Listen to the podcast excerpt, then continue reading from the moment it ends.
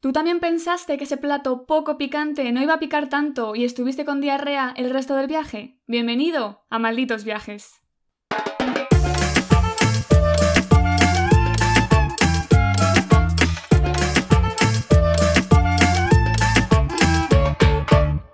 Hola, ¿qué tal estáis? Yo soy Eva y a mi lado está, como siempre, mi queridísima Gerald. ¿Qué tal estás? Hola Eva, hola a todos. Eh, pues estoy perfecta, la verdad. Terminando ya septiembre. Bueno, Bueno. terminando. Estamos como a medias. Pero yo ya veo el final. ¿Tu mes más odiado está Sí. llegando a su fin? Y no ha ido tan mal al final, ¿eh? Así que no me quejo. Todo bien, sigo viva. Tengo salud, dinero no, pero poco a poco. Salud, dinero y amor. Tengo salud. Así que estamos bien, estamos eh, en paz. ¿Tú qué tal? Yo bien, me estoy volviendo loca con la furgoneta camperizada. ¿Es verdad? Esta mañana he estado buscando el váter, que ya enseñaré cosas. Pero yo te envié un vídeo de TikTok. Yo vi un TikTok y dije, tío, es Eva. Y era súper barato, era un váter barato. El que se pliega. Sí, era una... El chico en concreto Sí. Compraba una silla de estas que utilizan las señoras para cuando están haciendo cola y se cansan. Esta típica silla que son dos palos con una telita. Sí, sí, sí. Y ponía una bolsa y ya está. Claro, claro, pues eso es lo que estoy buscando. Pero Vale. es que, hola, se suben a la parra muchísimo. Hombre, en ¿en tiendas esto cuesta 50 euros. Pero en el chino de mi casa la silla esa te vale tres, ¿eh? ¿Podemos ir después de Hombre, grabar? de excursión, claro. Ah, genial. Pues estupendo, estoy mucho más contenta. Por lo demás, todo bien, ¿no? Septiembre. ¿A ti te gusta? sí. Ay, que mi cumpleaños es en breves. Mm, No quiero decir tu edad, no sé si nos dejas decirla, Sí. si no. Sí. Son muchos años. Son muchos años, sí. Te estás acercando a una cifra complicada, diría yo. bueno. Menos mal que yo soy joven. Entonces yo estoy menos preocupada. Tres meses más joven, así que Bueno, pero cálmate. Bueno, ¿de qué vamos a hablar en este episodio? No os descubro nada nuevo si os digo que viajar abre la mente, nos permite conocer otras ideas, otras vivencias, otras formas de ver la vida y otras costumbres. Es justo de esto de lo que queremos hablar en este episodio. ¿Por qué? Porque hay costumbres que a medida que viajas descubres que pueden ser muy sorprendentes, otras que pueden parecernos absurdas y hay otras que podemos pensar, yo por qué no conocía esto y quiero incorporarlo a mi vida. Ojalá yo en mi casa. Eso Lo es. típico. Así que cada una se ha preparado unas cuantas, ¿vale? Que hemos eh, visto a lo largo de nuestros viajes. Yo no sé lo que va a decir Gerald, Gerald no sabe lo que va a decir yo. Bueno, tú presumes que sabes cómo pienso. A ver, yo creo que sé algunas que me vas a decir. Algunas creo que sí, pero Y todas... tú tienes que saber algunas que voy a decir yo. Yo te creo que también, sí. Es De más, hecho- ¿podemos coincidir? ¿Quién sabe? Yo quería apostar. Y quien más acertara, pues yo qué sé, ¿sabes? Pagaba el viaje a... ¿Tú con tal de ganar dinerito? Como que no, era una excusa para viajar. también. Bueno, venga, sorpréndeme con la primera. O sea, que me dejas empezar. Claro. Perfecto. Vale, pues eh, esto es un pequeño spoiler porque ya lo estuvimos hablando la semana pasada cuando dijimos, ¿qué podemos incluir como costumbre? Te dije, yo lo tengo clarísimo. Yo estoy harta de dar dos besos. Yo quiero ser un pequeño esquimal y saludar con la nariz me parecería algo súper curioso. ¿Te imaginas a todos por la calle? En plan, tú ves, pues yo que sé, a tu vecino y en vez de decirle hola así desde lejos con la manito, te acercas y le rozas la nariz. Entonces he dicho, jo, esto me parece súper guay y he buscado un poco el origen. ¿Vale? Este beso es tradicional, bueno, beso entre comillas, este saludo es tradicional entre los esquimales eh, o inuits, ¿vale? Y ellos lo llaman kunik, que significa beso en su idioma. Qué bonito. Entonces hay dos teorías. Bueno, yo he encontrado dos que son las que más me creo. La primera eh, explica el origen de este gesto como eh, la imitación al comportamiento de los animales. Es como los perritos que se acercan y en vez de leerse el culo muchas veces pues se dan como ahí, como es que se rozan la nariz. Entonces es por imitación, vale, la compro. Ajá. Y otra teoría distinta, quizá un poco más pragmática en este caso, dice que es que el frío era lo que les hacía eh, saludar de esta manera, porque debido a las bajas temperaturas de, pues, por los polos, ellos pensaron que los besos occidentales podrían poner en riesgo su salud. O sea, sus labios y su lengua y su boca. ¿Por qué? Pero Porque igual das un beso y te vimos en la cara y me quedo pegada del frío, ¿entiendes? Ah. Entonces te imaginas ahí como todo es como un cien pies humano. Pensé que... ¿Sabes por dónde Pero, voy? Dios mío, qué imagen ahora mismo. Pero yo pensé que era por- para que no se contagiaran nada, pero claro, joder, nariz con nariz, te Claro. respiras en la cara, o sea que... va. Y ahí tú dices, claro, ¿cuál es el significado entonces de este beso? Aparte de estas teorías, el verdadero significado es que así los inuits o esquimales expresan su amor, que me parece súper bonito. O sea, ellos lo que hacen al poner rostro con rostro, se respiran uno en la boca del otro. Es muy raro, pero eso lo dice. Entonces, esa bocanada de aire, para ellos es como un lazo inquebrantable. ¿Cómo se dice, Eva? Que llevo aquí tres veces tres intentos. Increba... Es muy. Increvanta.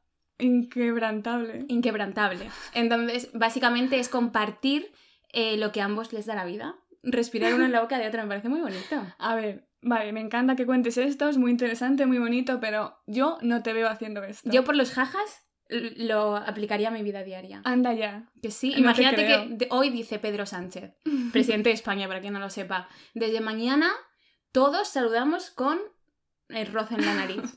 Pues Tú sería gracioso. Pero Sí. escúchame, con desconocidos también. Rollo, te presento a Pepito. Y vas Sí, a ir encantada. nariz con nariz. Y rozas. Yo creo que sí. O sea, yo creo que en- necesitamos traer a este podcast a un esquimal o conocido o derivado que nos explique realmente con quién lo hacen. No sé si es solo con gente muy cercana o también lo expanden a cualquier persona que se encuentren. Es que me parece un poco... Ya rollo al, al cajero del supermercado. ¿sabes? Claro. Saluda, no sé, me parece raro.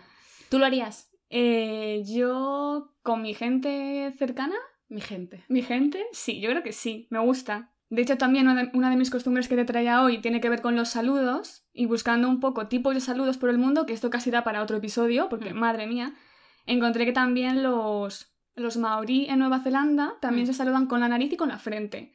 Y es como muy bonito. En plan, golpes. Juntas frente y nariz y te quedas ahí un par de segunditos y ya pues es como el saludo, es muy bonito. Es como de- el derivado de los Sí, sí, inuits. eso es. Pero yo te iba a contar que me iría, o sea, coincido contigo en que no me gustan dos besos. Mm. Bueno, y ya estos países, rollo Suiza, que se dan tres, es como... Francia también he Francia, leído que son hasta tres. cuatro, es que perdóname, te quedas ahí media hora dándote besos. Mm. Yo me iría un poco más al lado de la reverencia. Real. Sí, sí, sí. Pero, ¿cómo? Porque hay Mm. varios tipos de reverencia, claro. He estado, o sea, yo esto lo vi en Tailandia y te voy a contar un poco el saludo tailandés, que es el, bueno, guay. el guay, ¿sabes? Mm. Ah, el Pero guay, pensé que se llamaba así. W-A-I. Ah, vale. Pero también he estado buscando la reverencia japonesa y es que es todo un... Es una locura, los grados de inclinación, es lo que la te iba a mirada. decir. Yo como experta en protocolo, he estudiado muchos tipos de reverencia y existen muchos, Sí. tanto occidental como exactamente asiáticas. Pues, o sea, es un jaleo, pero bueno, a mí me gusta porque me parece un símbolo de respeto, ¿vale? Porque, bueno, el origen es agachas la cabeza porque muestras tu punto más vulnerable al otro.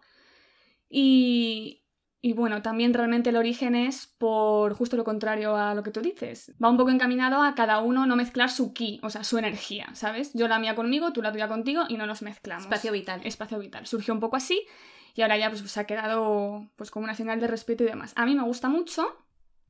De eso ahora te contaré mis historias por Asia. Mm. Pero en concreto te voy a contar el guay, ¿vale? Que, bueno, es muy parecido, es una reverencia, juntas las manos a, a lo alto del pecho, como si estuvieses rezando, y te inclinas un poquito. Hay toda una cultura, porque, por ejemplo, tienes que hacérselo sí o sí a la gente mayor, Sí. ya entre gente de tu edad mm, no está, se va perdiendo un poquito. Y luego, por ejemplo, tampoco tienes que hacérselo tú primero a gente que te ofrezca servicios. Porque yo eso ya era un error que cometía. Yo me iba a un hotel o a un tal Mm. y yo sábadica, sábadica, y me iba agachando y se supone que no. Pero es un poco arcaico, ¿no? ¿El qué? Rollo, porque al final es estatus social. Si tú eh, estás viendo a un camarero, pues él te lo hace a ti. Él te lo hace a ti y tú sencillamente bajas un poquito la cabeza, sonríes Es un y ya poco como con los reyes. Sí, eso es. Y, mm, y entonces yo en Tailandia, en mi viaje por Asia, que estuve dos meses, se me pegó muchísimo, yo ya empecé a inclinarme y cuando volví a España se me quedó un poco. Entonces me acuerdo que en Londres, en la escala del avión, Hmm. cuando me cambiaron el billete para volver, o sea, bueno, esto era coronavirus y demás, yo me acuerdo que iba agachándome, inclinándome a todo el mundo y la gente me miraba como si fuese tonta. Pero bueno, es que a mí me gusta. Nada más lejos de la realidad. Mm, Por supuesto. Pues a mí no me convence, yo creo que no lo aplicaría. Pero es, mira, súper bonito, en plan, gracias. Es como una... No sé, A mí no me gusta. Pues tú con la nariz. Claro, es que hemos pasado de un extremo a otro, me refiero. Dos besos tenemos actualmente y queremos irnos o a rozar narices, que es como muy cercano, o directamente a ni tocarse. Ya, bueno. Vale, Venga. vale, me parece bien. Sorpréndeme. Vale, el segundo, yo creo que este es bastante común, bastante conocido, y es el dejar los zapatos a la entrada de las casas, es decir, no acceder a ninguna vivienda con los zapatos puestos. Vale, esto yo lo conozco porque estuve viviendo en Finlandia durante un año, pero también he leído que es muy común en Japón. Sí. Yo como no está en Japón no lo sé. Pero en Finlandia es típico al cruzar la puerta, nada más cruzar la puerta, quitarse los zapatos, ya sea pues, lleves botas, lleves sandalias, da igual, ¿vale? Y con esto lo que buscan es evitar introducir olores desagradables, eh, pues suciedad y demás dentro de la casa. Además ellos tienen como un pequeño recibidor siempre, que yo creo que en principio también es para aislar más del frío la propia vivienda, y es que tienen eh, dos puertas muy seguidas. Ajá. ¿Vale? Entonces abres la primera, ya hay moqueta, dejas ahí todos los zapatos, suelen tener como un pequeño mueble para guardarlos, y luego ya accedes a la vivienda con una segunda puerta y ya pues estás en calcetines o descalzo o lo que sea dentro de, de la casa. Así que a mí me parece bastante bien, o sea, es mm, cosa nórdica. Por el frío, por la suciedad, es verdad que en época de invierno pues las botas llegan llenas de nieve y demás, Claro. pero a mí me parece muy válido. Y luego también, por ejemplo, otra buena costumbre, yo creo que sería quedar en la sauna. Quedar para ir a la sauna. ¿Ves? ¿Ves cómo te conozco? Es que ellos lo Que hacen- sabía que le ibas a decir. Ellos lo hacen para todo. O sea, no sería como la primera que elegiría, pero me parece guay, porque Hmm. ellos en vez de ir a una terraza a tomar una cerveza, pues quedan en la sauna. Sí, sí, A sí. beber Glocky, que es un vino caliente que tienen ellos. Ay, yo le la sauna, vamos, 100%. A mí me encanta ahí quedarme cuanto y más encima alto. te purificas, ¿no? Algo de esto. que sí, que purifica. Eh, mira, no se me ha ocurrido lo de también una costumbre que tienen, ¿no? La sauna y luego salir al frío y bañarte. Hmm. Realmente eso para el Pero sistema que es más postureo. inmune es buenísimo. Y darte con la... Se dan como con hojitas verdes. ¿Sí? Como con ramitas. Oh. Es como para activar la circulación de la piel, creo. Joder, desde No sé. luego acabas reactivadísimo, ¿sabes? Em, vale, me gusta, me gusta esa costumbre. Eh, te veo incorporándola, la de la sauna no, Quítate porque- los zapatos, Eva. Quítatelos que en mi guapa, es tu casa. La sauna no te veo porque ahora mismo mm, para construir una sauna aquí cerca Ah, está, está complicado. Pero la de quitarse los zapatos sí, pero no la has incorporado. Ya, poco a poco. Pero, por ejemplo, lo de la sauna, ellos eh, las tienen en muchos sitios. Es decir, un edificio, como no vas a tener una sauna en tu casa como tal, Ya, ya. en el edificio pues tiene una sauna, igual que tienes una piscina para compartida, pues tienes una sí, sauna, de, de la centro de trabajo, gimnasios y demás. Sí. Pues yo, venga, te la quito también, o sea, me refiero yo a... Te ¿Lo veo y me veo, Vale. me gusta. Además, es que es verdad, pisas la calle, está llena de suciedad y luego lo metes en tu casa. Estuve leyendo que, que en Japón era sobre todo, pues también, porque duermen en el suelo al fin y al cabo y hacen vida en el suelo. Y... Y sí, me gusta. Pues apliquémosla. Vale, me toca a mí. Eh, creo que ya va siendo hora de hablar de caca. Normal. Yo creo que Ya, esa- raro me parecía. ¿Ves? Esta es la que yo creo que tú vas a saber que yo quiero incorporar. Yo cuando llegué a Tailandia, y bueno, en general sudeste asiático, Camboya, Laos, descubres que allí el papel higiénico solo existe por y para los turistas. Sí. Porque allí eh, usan una manguera para limpiarse. Y me parece una fantasía, porque es más limpio, aunque no lo creas, más sostenible y mucho más refrescante. Es que No, te deja el culo fresco. me gusta esa palabra, es refrescante. Pero es un poco como el video aquí, me refiero. Sí. Antiguamente lo utilizaban pues para lavarse. Pero es que el vídeo ocupa espacio y ya no se lleva realmente. Ya. Pero la manguerita no ocupa nada. Pin, pin. A mí me parece de lujo, vamos. Pero es que yo creo que también en países asiáticos tienen el váter este super pro, creo que es Japón o China. Es en Japón. Y que te da el chorro, Sí. es aún mejor, porque no tienes tú ni que mover las manos. Eso, Tú pero- le das al botón y chorro para arriba. Claro, pero eso yo como no lo he experimentado, Ah, no lo vale. sé. Vale, A mí me gusta la manguera. Y luego también, ta- relacionado con el mundo de los baños en... Bueno, fuera de Occidente, porque yo Mm. creo en general, las letrinas. Yo soy muy fan. Me parece que la posición anatómica es muchísimo mejor para evacuar. em, me parece incluso más limpia que un váter. Y eso, más cómoda. Evacuar, qué fina. evacuar para cagar. Vamos, yo en Etiopía fue la primera vez que usé letrinas y muy fan. Yo siempre he utilizado letrinas porque yo como buen scout en los campamentos sabrás, bueno, no lo sé, pero la gente sabrá que pues hay letrinas y yo las odiaba porque me dejé, a veces es un poco incómodo para hacer pis, ¿vale? Pero alguna vez para hacer caca, así que necesitas, no sé, yo reposar el culito en algún lado. ¿Pero por qué? Pues porque me siento más, o sea, eso de hacer una sentadilla ya la hago yo cuando hago ejercicio. No al hacer caca, imagínate, a mí que, bueno, es que estoy contando una intimidad, pero a mí me gusta mucho tirarme un ratillo ahí en el váter. No, o sea, yo no me siento, hago caca y me levanto. Ya. A mí me gusta, pues, disfrutar de la experiencia. Entonces, claro, ahí estar en senta- haciendo sentadilla durante cinco minutos. Pues que no Pero me es que parece. no tenemos costumbre. No quiero hacer spoiler de mi siguiente costumbre, Vale, pero mm, si estuviésemos más habituados a ponernos en cuclillas sería mucho más fácil. Y te puedes quedar ahí. Horas y minutos, horas, claro horas. que sí. Ah, vale. Y eh, solamente como curiosidad, por si alguien era tan tonto como yo era hace unos años, ¿tú has visto en los aeropuertos, o sea, fíjate, inocente Eva, antes de viajar y coger esa costumbre, en los aeropuertos ese cartel que te pone cómo usar un váter? Claro, en es por que- las letrinas. Claro, que ves el cartel de una persona sentada en el váter y te lo pone en verde, ¿no? Como Mm. correcto. Y luego está un señor sobre con los pies apoyados en la taza, rollo, así no se hace caca. Y yo pensaba, ¿a quién se le habrá ocurrido? Pero claro, siempre que hay una señal, significa que ha habido un que precedente. iba a decir. Ah, pasado. Y yo, ¿pero a quién se le habrá ocurrido? Y ahora lo entiendo, las letrinas, claro. Hmm. Pero bueno, no sé. O sea, yo no lo Tú no lo aplicaría. harías. No. Yo este, fuera. Venga, a ver, siguiente. Vale, la siguiente mía es bastante guay, ¿vale? Porque además es sostenible, eso te gusta a ti, Sí. eso le gusta a todo el resto del mundo, que es reciclar botellas, Ah, muy pero lo mejor es que te paguen por ello. Ah, muy buena. Que esto sé que se hace en varios países de Europa, pero bueno, yo de nuevo lo conocí en Finlandia. Y lo importante aquí es que me pagan. Que me pagaban en este caso. Porque, vale, reciclar está muy bien y yo reciclo aquí en Madrid, pero es que si me pagaran, Hombre, reciclaría con gusto, Hombre. iría con una sonrisa al supermercado. Entonces, en Finlandia, por ejemplo, he buscado un poco el origen y es que desde 1950, al menos en Finlandia fue esta fecha, puedes devolver eh, mediante una máquina que tienen en los supermercados y demás todas las botellas y latas, ¿vale? Y te pagan por ello. Lo que hacen eh, actualmente, por ejemplo, en Finlandia, tienes unas 5.000 botellas de devolución de envases.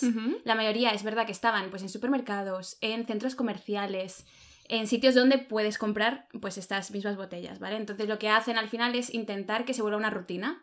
Rollo, tú vas al supermercado, compras una botella y luego al volver a comprar la siguiente botella, pues ya devuelves la anterior. es que así tendría que ser siempre. Y luego he leído que me parece muy interesante que también eh, hoteles, restaurantes, oficinas, centros educativos y demás también devuelven los envases a todos los proveedores. O sea, está incluido este modelo sostenible que me parece bastante guay.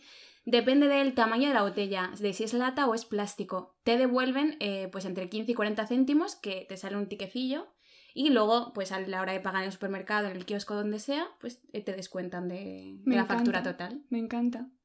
Sí, sí. Así que me parece súper bueno y no sé por qué en España no está aún esto. Bueno, vamos. Es que en España nos queda mucho en, cuan- en materia de reciclaje y demás. Pues mira, yo me apuntaba de cabeza. Está muy guay.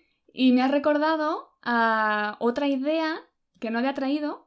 En Tailandia, por ejemplo, bueno, estoy con Tailandia muy pesada, Mm. pero en, Medio tailandesa eres. en muchas partes del sudeste asiático hay máquinas expendedoras de agua para que tú rellenes tu botella. En vez de comprar tantas botellas de plástico, eh, pues vas a tu máquina expendedora, metes tu botella y te cuesta muchísimo más barato y más fácil. O sea que bueno, que está un poco relacionado en, en cuanto a costumbres para ser más sostenibles. Es al final como una fuente, como Sí. las fuentes que hay en Madrid, que en Madrid es que el agua es muy buena y tenemos agua potable en todos lados, hombre. Pues no es yo por fardar, pero Madrid es que somos los mejores.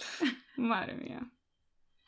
Bueno, cuéntame tu siguiente. Pues mira, una cosa que no se hace en Madrid y que me han mirado mal por hacer, y está relacionada con lo de Mm. las letrinas, es ponerse en cuclillas.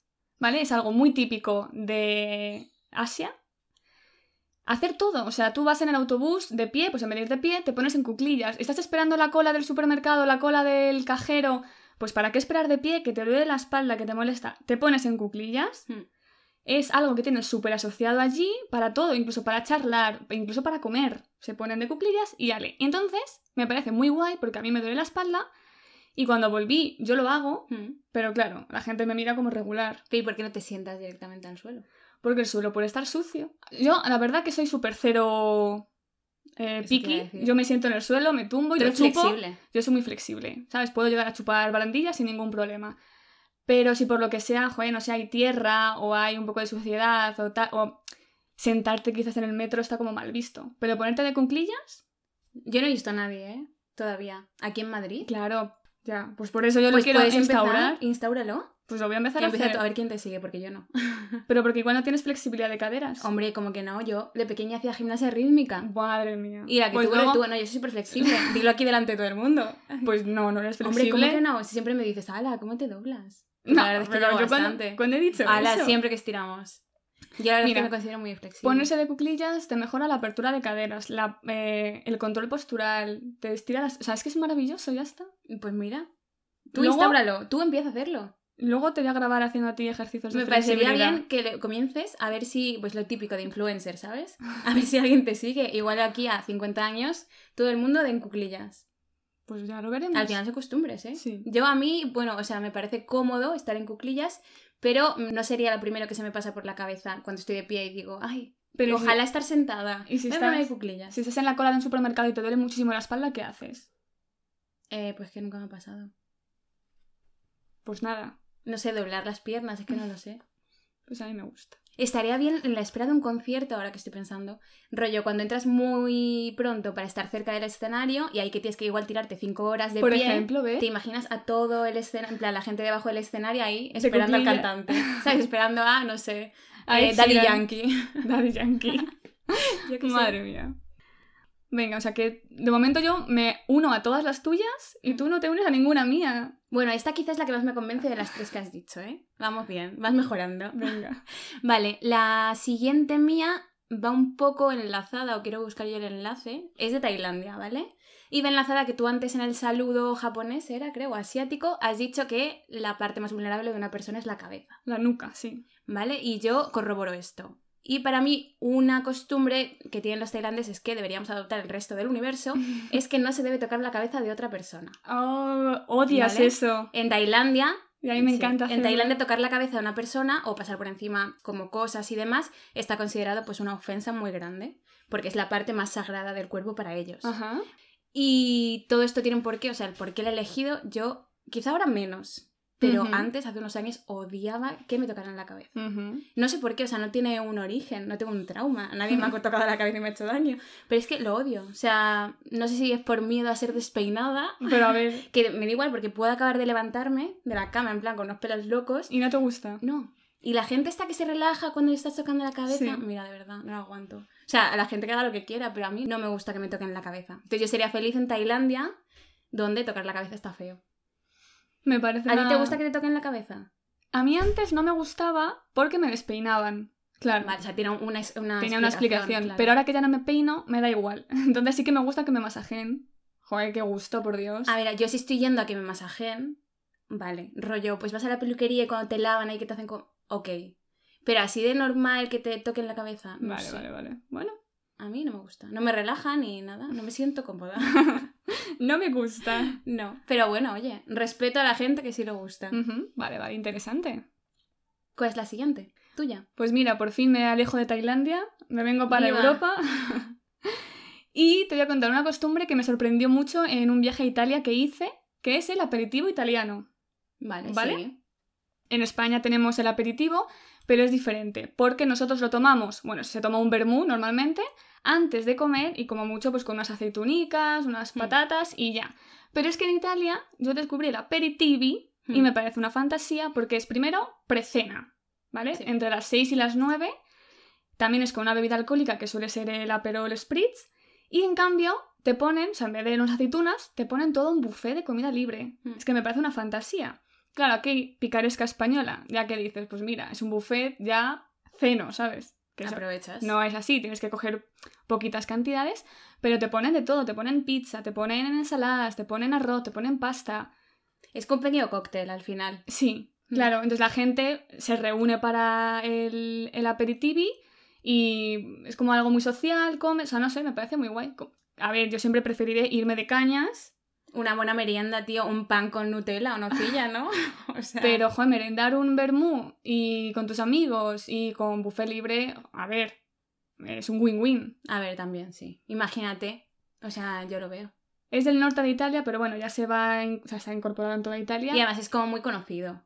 Entonces la gente, pues, o sea, yo creo que en toda Italia lo hacen Pues ya. soy tonta porque fui a Italia y no me enteré.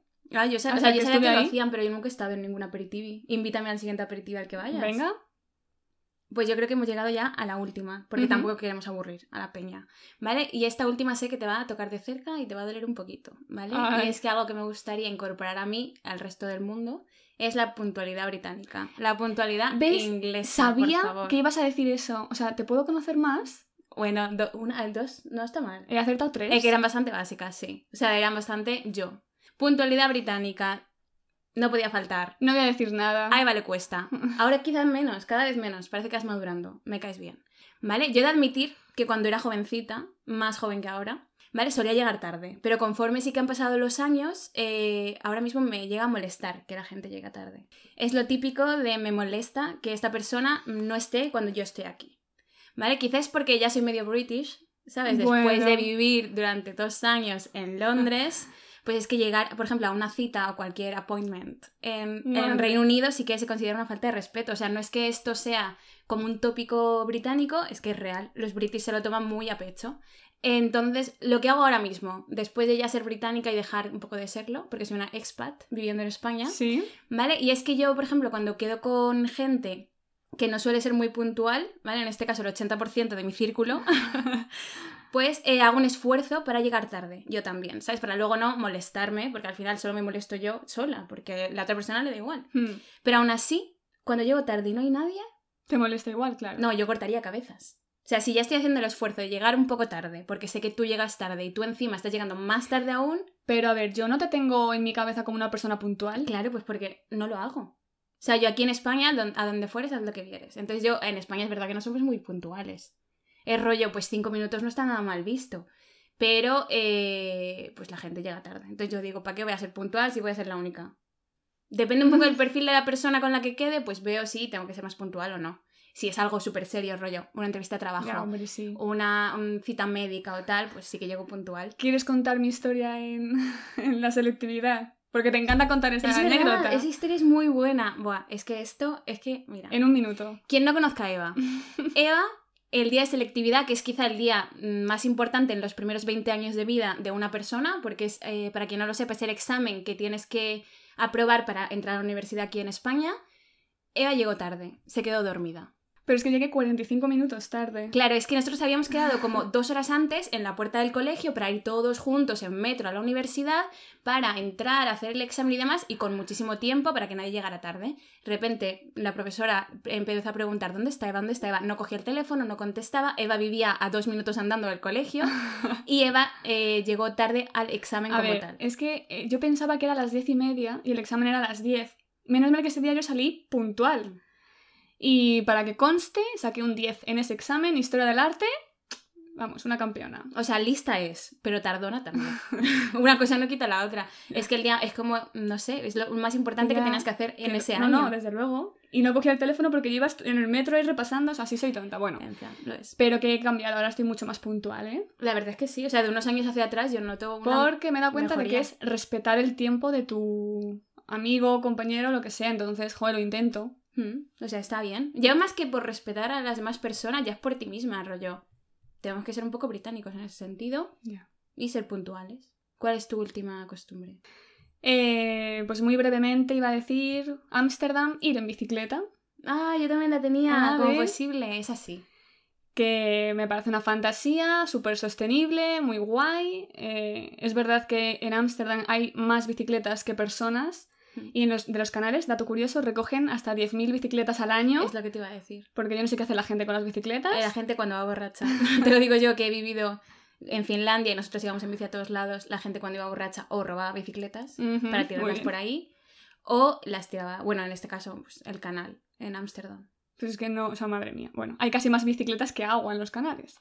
Pero bueno, aparte de esas cosas curiosas, me parece muy guay. Y por ejemplo, en Madrid o en España es que tenemos cero cultura de las bicicletas, incluso muy pocos carriles bicis, tienes que ir por la carretera, los coches te pitan, se enfadan y no es una experiencia agradable. Y me encantaría que todo el mundo, pues como tú en Finlandia, que ibas a la universidad en bici, a trabajar en bici. Pero también es un poco debido a la situación, porque en Madrid, por ejemplo, tiene muchísimas cuestas, es muy complicado ir en bici. Barcelona tienen un poquito más esa costumbre porque es una ciudad súper plana y son calles como súper cuadradas, tienen todas el mismo ancho.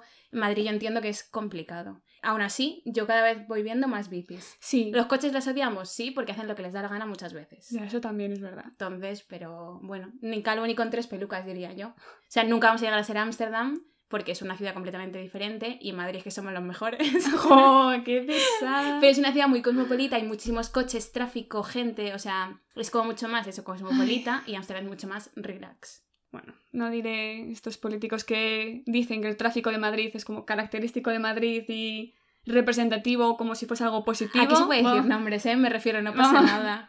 Vamos a seguir cerrando el episodio, no me quiero calentar. Bueno, por supuesto, por favor, contadnos en arroba malditosviajes o en malditosviajes.gmail.com vuestras costumbres. Mm.